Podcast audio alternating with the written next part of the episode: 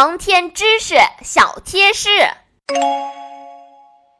小朋友们，在今天的故事里，小达经历了一场特殊的考试，那就是开飞机。要当航天员，还得先考开飞机，这是什么道理呢？这还要从航天员的选拔历史说起了。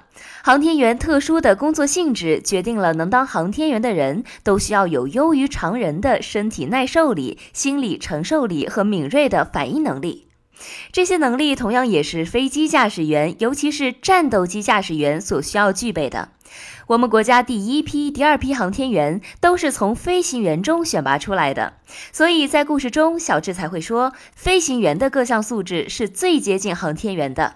小达和小智现在已经驾驶着飞机，距离少年航天局越来越近。那这个少年航天局到底是一个什么地方呢？等待着小达的又会是怎样的考验呢？咱们下次故事见喽！